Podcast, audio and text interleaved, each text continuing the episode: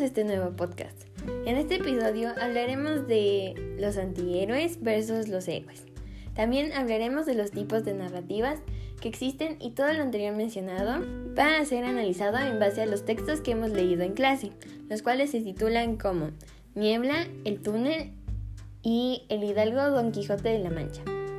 Por lo tanto, antes de comenzar debemos conocer acerca de qué es un héroe y qué es un antihéroe al igual que cuáles son sus características. Primero, un héroe es una persona o personaje que se muestra como alguien que hace las cosas correctas. En sí, es alguien admirable o idealizable. En otras palabras, los héroes son personajes que las personas tienen en un alto estándar. Usualmente esto pasa cuando los personajes tienen cualidades, valores o logros que resaltan o llaman la atención de los demás. Segundo, un antihéroe es una persona o personaje que tiene una diferente mentalidad que el héroe.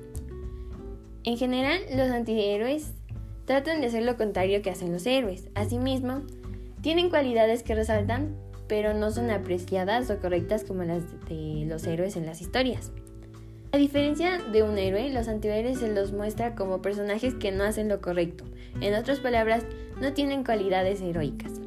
Cabe recalcar que también hay similitudes entre estos dos tipos de personaje. Por ejemplo, los dos personajes son relevantes en la trama, ya que las acciones de los dos influyen en el desarrollo de la historia. Además, tienen las mismas características, lo único que les diferencia es que tienen diferentes puntos de vista y tienen pensamientos opuestos entre ellos. Por otro lado, también debemos conocer acerca de los tipos de narrativa. Por lo tanto, es importante saber que hay dos tipos de narrativas, la narrativa tradicional y la narrativa contemporánea. La narrativa tradicional o también llamada clásica es la narración que contiene descripciones muy directas y específicas. El tiempo es de forma lineal y no hay saltos en el tiempo. En cuanto a los diálogos, deben tener una estructura en específico, como dijo o respondió o contestó eh, y más. También el narrador en este tipo de narrativa se puede identificar fácilmente y está en primera, segunda o tercera persona. En su narración se nota el embellecimiento del texto y se utilizan de manera correcta los signos de puntuación. Asimismo, en este tipo de narrativa los temas usualmente son sociales, religiosos, políticos y más. En sí, es el mundo exterior de los personajes. Por último, los lectores son considerados de tipo hembra, ya que todo está detallado dentro de la obra y no es necesario el uso de otros recursos para comprender lo que pasa en la historia. A diferencia de la narrativa tradicional, la narrativa contemporánea, también conocida como narrativa moderna, consiste en que la narración y la descripción están mezcladas. También tiene características como que los diálogos no tienen una estructura en específico, como si hay en la narrativa tradicional. El lenguaje es escatológico, lo cual también significa que hay palabras coloquiales. El narrador no es claro para el lector. La puntuación es desordenada como también no correcta. Eh, los temas usualmente son del mundo interior, de algún personaje en específico. El lector es de tipo macho, ya que es necesario leer otros recursos para llegar a un entendimiento de la obra. Además, se comporta como un coautor, ya que puede interpretar la trama de diferente manera. El tiempo no es necesariamente cronológico y puede tener saltos en el tiempo. Ahora que sabemos todo lo necesario, podemos pasar a analizar estas características en las obras leídas. Comenzaremos con El Hidalgo Don Quijote de la Mancha. Primero, este texto pertenece a la narrativa tradicional, esto se debe a que los diálogos en la obra tienen la estructura de este tipo de narrativa. También se utiliza un lenguaje formal. El uso de signos de puntuación es adecuado y el narrador está en tercera persona. Cabe mencionar que solamente leímos un fragmento de este texto, por lo cual no podemos identificar completamente todos los elementos. Por ejemplo, no se sabe ciertamente si el lector es de tipo hembra o macho, pero se puede asumir que el lector es de tipo hembra, ya que la narración es detallada y no se necesitan de otros recursos para entender la trama de la obra. Además, los temas no son del mundo interior, de Don Quijote, son prácticamente de la sociedad y las personas que están a su alrededor. Por otro lado, en el caso de esta obra, el héroe podría ser considerado Don Quijote, ya que lo vemos como alguien que posee características heroicas, mientras que el antihéroe de esta historia no es tan claro. Esto se debe a que en este texto hay varios problemas y hay varios como personas que piensan diferente y no hay como un personaje en específico que piense siempre lo contrario que Don Quijote. Por otro lado está el túnel, que es parte de la narrativa contemporánea ya que no sigue un orden cronológico, ya que hay varios saltos en el tiempo. Además, el lenguaje no es tan formal. El libro trata del mundo de Juan Pablo desde su perspectiva y del lector no se puede decir mucho, ya que solo se leyó una parte del texto.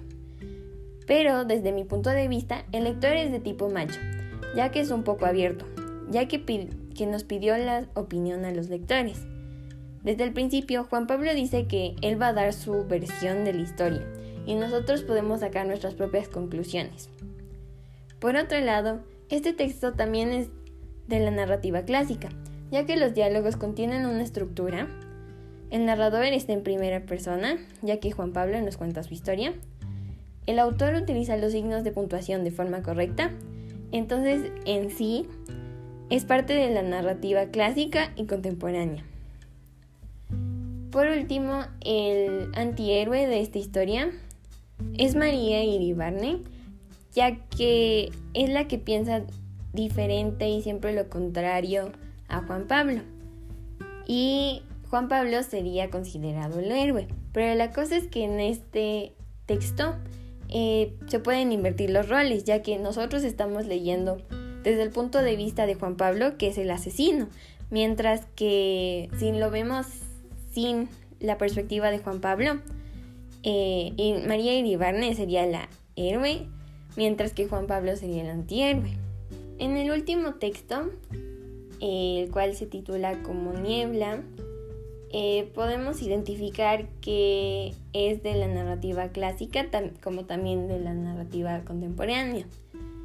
Entonces, en la narrativa contemporánea, el diálogo no tiene ningún tipo de estructura. Los personajes solo hablan y a veces es confuso. También el lenguaje utilizado es escatológico, ya que hay varias palabras coloquiales. El tema de esta obra es mezclado entre la narrativa tradicional y contemporánea. Esto se debe a que se habla de la vida de Augusto, pero al mismo tiempo también se trata acerca de la mentalidad que tiene la sociedad en esa época. Las características de la narrativa clásica encontradas en el texto son el tiempo, ya que es un orden cronológico. El narrador es en tercera persona. Los signos de puntuación están utilizados de manera eficaz y el lector es de tipo hembra. Además también el tema ya fue mencionado anteriormente, que fue que también se ve acerca de la sociedad y del mundo interior de Augusto.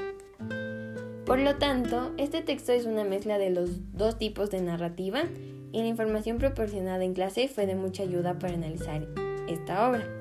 Por último, el héroe de esta historia sería Augusto y el antihéroe sería Eugenia, ya que no quiere lo mismo que Augusto y tiene ideas como que contrarias, aunque en sí no es su culpa directamente, pero igual se puede ser considerada antihéroe.